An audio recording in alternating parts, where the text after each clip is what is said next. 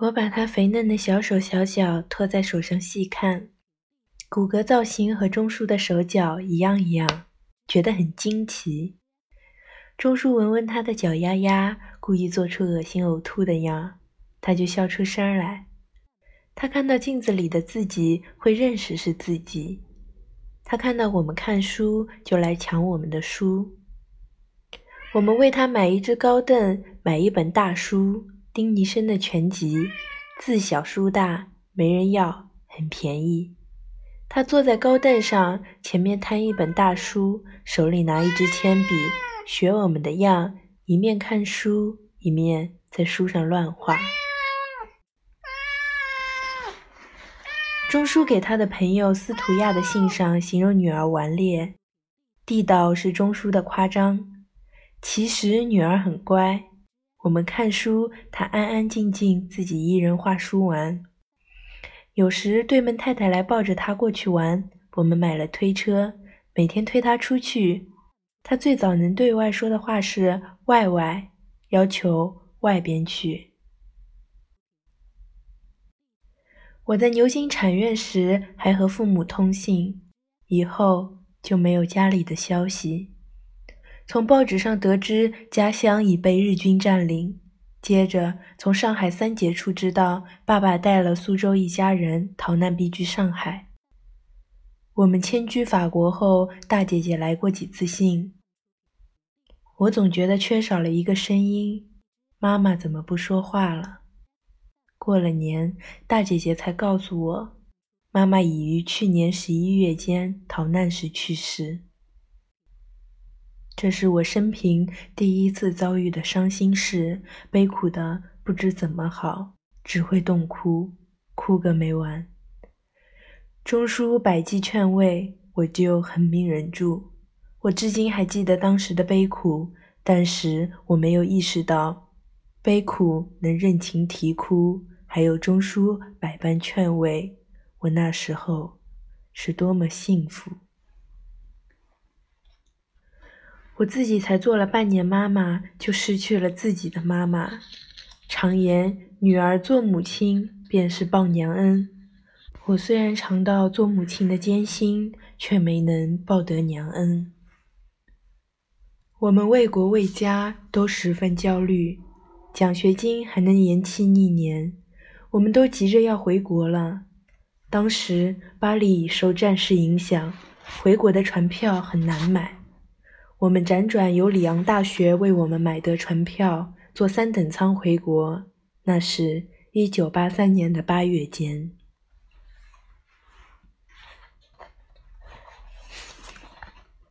我们出国乘英国游轮二等舱，伙食非常好；回国乘三等舱，伙食差多了。圆圆刚断奶两个月，船上二十多天，几乎顿顿都吃土豆泥。上船时，圆圆算算得上一个肥硕的娃娃；下船时，却成了个瘦弱的孩子。我深恨自己当时疏忽，没为他制备些奶制品，辅佐营养。我好不容易喂得他胖胖壮壮，到上海他不胖不壮了。钟书已有约回清华教书，我已把他的书本、笔记和衣物单独分开。传到香港，他就上岸直赴昆明西南联大。清华当时属西南联大。他只身远去，我很不放心。圆圆眼看着爸爸坐上小渡船离开大船，渐去渐远，就此不回来了。他直发呆。他还不会说话，我也无法和他解释。船到上海，我由钟书的弟弟和另一亲戚接到了钱家。我们到拉斐德路前家已是黄昏时分。我见到了公公、婆婆、叔父、婶母。以及妯娌、小叔子、小姑子等。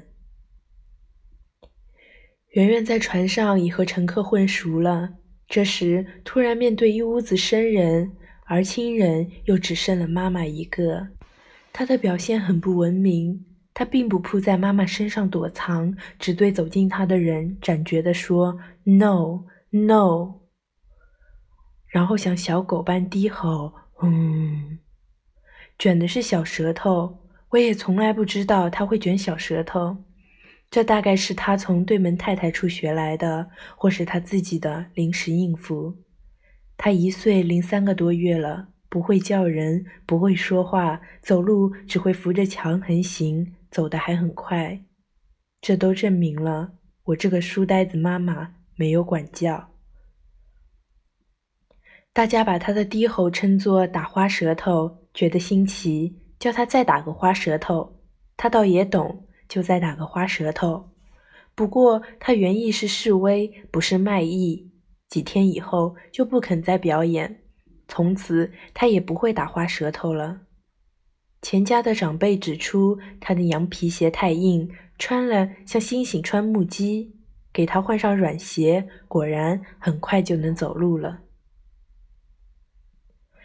他从小听到的语言，父母讲的是无锡话，客人讲国语，对门太太讲法语，轮船上更是嘈杂。他不知该怎么说话，但是没过多久，他听了清一色的无锡话，很快也学会了说无锡话。我在钱家过了一夜，就带着圆圆到我爸爸处去，见了爸爸和姐妹等。圆圆大约是感到都是极亲的人，他没有吼。也没有喊 no no。当时钱家和我爸爸家都逃难避居上海孤岛，居住处都很逼仄。我和圆圆有时寄居钱家，有时寄居爸爸家。钟书到昆明西南联大报道后，曾回上海审视父母，并送爹爹上船，顺便取几件需要的衣物。他没有勾留几天，就匆匆回昆明去。我有个姨表姐，家住上海霞飞路来德坊，她丈夫在内地工作。她得知我爸爸租的房子不合适，就把她住的三楼让给我爸爸住，自己和婆婆妯娌同住二楼。她的妈妈是我的三姨妈，住在她家四楼。我爸爸搬家后，就接我和圆圆过去同住，我这才有了一个安身之处。我跟着爸爸住在霞飞路来德坊。和钱家住的拉斐德路很近，我常常带着圆圆到钱家去做媳妇儿。我母亲振华女中的校长因苏州已沦陷，振华的许多学生都逃难避居上海，他抓我帮他在孤岛筹建分校，同时我由朋友介绍为广东富商家一位小姐做家庭教师，教高中一年级的全部功课。包括中英文、数理等，我从一年级教到三年级毕业。我常常一早出门，饭后又出门，要到吃晚饭前才回家。爸爸的家由大姐姐当家，小妹妹杨碧在工部局女中上高中，早出晚归。家有女佣做饭、洗衣、收拾，另有个带孩子的小阿姨带圆圆。小阿姨没找到之前，我爸爸自称奶公，相当于奶妈。圆圆已成为爸爸家的中心人物。我三姐姐、七妹妹经常带着孩子到爸爸家聚会，大家都把圆圆称作圆圆头。圆圆得人怜，因为她乖，说得通道理，还管得住自己。她回到上海的冬天出过疹子，一九三九年春天又得了痢疾。病后肠胃薄弱，一不小心就吃坏肚子。只要我告诉他什么东西他不能吃，他就不吃。他能看着大家吃，一人乖乖的在旁边玩，大家都习以为常了。一次，我的阔学生送来大篓的白沙枇杷，吃白沙枇杷入口消融，水又多，听着看着都会觉得好吃。圆圆从没吃过。可是我不敢让他吃，只安排他一人在旁边玩。忽见他过来扯扯我的衣角，眼边挂着一滴小眼泪。吃的人都觉得惭愧了，谁能见得了他那滴小眼泪，不心疼他呢？这年暑假，钟书由西南联大回上海，拉斐德路钱家还挤得满满的。我爸爸叫我大姐姐和小妹妹睡在他的屋里，腾出房间让钟叔在莱德坊过暑假。他住在爸爸这边，很开心。我表姐的妯娌爱和婆婆吵架，每天下午就言来语去。我大姐姐听到吵架，就命令我们把卧室的门关上，怕表姐面上不好看。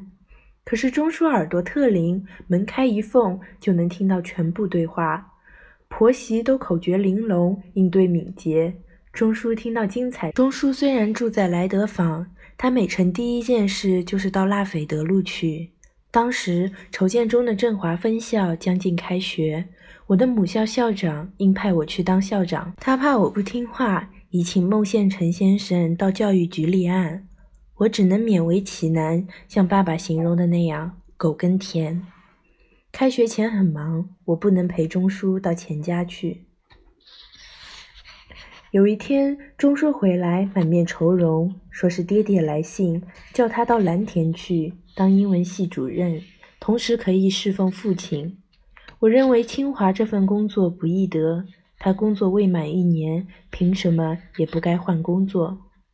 钟叔并不愿意丢弃清华的工作，但是他妈妈、他叔父、他的弟弟妹妹等全都主张他去，他也觉得应当去，我却觉得怎么也不应当去。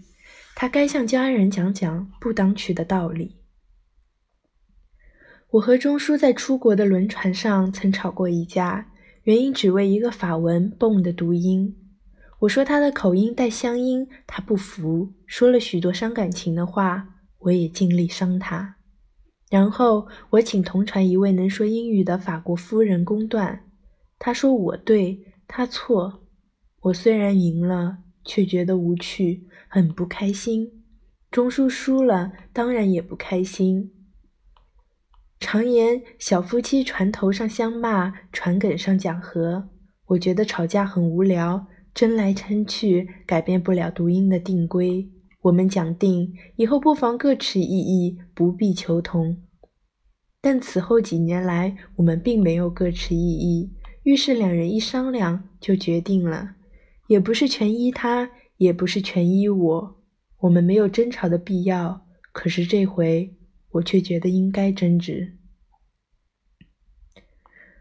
我等钟叔到了钱家去，就一一告诉爸爸，指望听爸爸怎么说。可是我爸爸听了，脸上莫无表情，一言不发。我是个乖女儿，爸爸的沉默起我深思。我想，一个人的出处就是是一辈子的大事，当由自己抉择。我只能陈说我的道理，不该干预。尤其不该强他反抗父母。我记起我们夫妇早先制定的约，决计保留自己的见解，不勉强他。我抽空陪钟叔同到拉斐德路去。一到那边，我好像一头撞入了天罗地网，也好像孙猴儿站在如来佛手掌之上。他们一致沉默，而一致沉默的压力是钟叔。没有开口的余地。我当然什么也没说，只是照例去做媳妇而已。可是我也看到了难堪的脸色，尝到难堪的沉默。我对钟叔只有同情的份儿了。我接受爸爸无语的教导，没给钟叔增加苦恼。钟叔每天早上到拉斐德路去办公，就是按照爹爹信上的安排办事。有时还到老远的地方找人，我曾陪过他一两次。钟叔在九月中给清华外语系主任叶公超先生写了信，叶先生未有回答。十月初旬，他就和蓝田师院的新同事结伴上路了。钟叔刚离开上海，我就接到了清华大学的电报，问钟叔为何不回复梅校长的电报。可是我们并未收到梅校长的电报呀。钟叔这时正在路上，我只好把清华的清华的电报转寄给蓝田师院，也立即回复了一个电报给清华，说明并未收到煤电。他在路上走了三十四天之后，才收到我寄的信和转的电报。他对梅校长深深感激，不仅发一个电报，还来第二个电报问他何以不复。他自己无限暴愧，清华破格任用他，他却有始无终，任职不满一年就离开了。他实在是万不得已，偏偏他早走了一天，偏偏电报晚到一天，造化弄人，使他十分懊恼。两年以后，陈福田迟迟不发聘书，我们不免又想起那个遗失的电报。电报会遗失吗？好像从来没有这等事。我们对这个遗失的电报深有兴趣。如果电报不是遗失，那么第二个电报就大有文章。可惜那时候《无弊日记》尚未出版，可是我们的料想也不错。陈福田拖延到十月前后亲来聘书时，钟书一口辞谢了。臣未有意于挽留。我曾问钟书：“你得罪过叶先生吗？”他细细思索，斩决地说：“我没有。”他对几位恩师的崇拜把我都感染了。他就像我朋友蒋恩熙带我去清华图书馆一样，自信又自豪。可是钟书辞职别就，到蓝田去做系主任，确实得罪了叶先生。叶先生到上海遇见袁同理，叶先生说：“钱钟书这么个骄傲的人，肯在你手下做事啊？”有美国友人胡志德向叶先生问及钱钟书，叶先生说：“不记得有这么个人。”后来又说他是我一手教出来的学生。叶先生显然对钱钟书有气，但他生钱钟书的气完全在情理之中。钟书放弃清华而跳槽到师院去当系主任，会使叶先生误以为钟书骄傲，不屑在他手下工作。我根据清华大学存档的书信写过一篇钱钟书离开西南联大的实情，这里写的实情更加亲切，也更能说明钟书信上的。难言之隐。钟书离上海赴点蓝田时，我对他说：“你这次生日大约在路上了，我只好在家里为你吃一碗生日面了。”钟书半路上作诗：“耒阳小发适于三十初度。”他把生日记错了，我原先的估计也错了。他的生日无论按阳历或阴历，都在到达蓝田之后。耒阳小发不知是哪一天，反正不是生日。钟书一路上万苦千辛，走了三十四天，到达师院。他不过是听从严命，其实严命的骨子里是慈命。爹爹是非常慈爱的父亲，他是传统家长，照例总摆出一副严父的架势训斥儿子。这回他已和儿子阔别三年。钟书曾由昆明赶回上海，亲送爹爹上船，只匆匆见得几面，大概是想和儿子亲近一番，要把他留在身边，侍奉云云，只是说说而已。因为他的学生兼助手吴中矿一直侍奉着他，吴中矿平时睡在老师后房，侍奉得很周到。爹爹不是没人侍奉。爹爹最宠的不是钟书，而是最小的儿子。无锡香艳，天下爷娘护小儿。钟书是长子，对长子往往责望多于宠爱。钟叔自小和四父最近，四父差称伯伯，伯伯好比是他的慈母，而爹爹是他的严父。钟叔虚岁十一，伯伯就去世了。我婆婆一辈子谨慎，从不认情。长子既已四出，绝不敢拦出来当慈母。奶爸只把大安关带了一年，就带钟叔的二弟和三弟。他虽然最疼大阿官，他究竟只是一个吃母妈。做四母的对孩子只能疼不能管，而孩子也不会和他亲。钟书自小缺少一位慈母，这对于他的性情和习惯都深有影响。钟书到了蓝田，经常亲自为爹爹炖鸡。他在国外学会了这一手。有同事在我公公前夸他儿子孝顺，我公公说这是口体之养，不是养志。那位先生说，我倒宁愿口体之养，可是爹爹总责怪儿子不能养志。钟书写信把这话告诉我，想必是心上委屈。爹爹是头等大好人。但是他对人情世故远不如小叔叔精明练达。他对眼皮下的事都完全隔膜。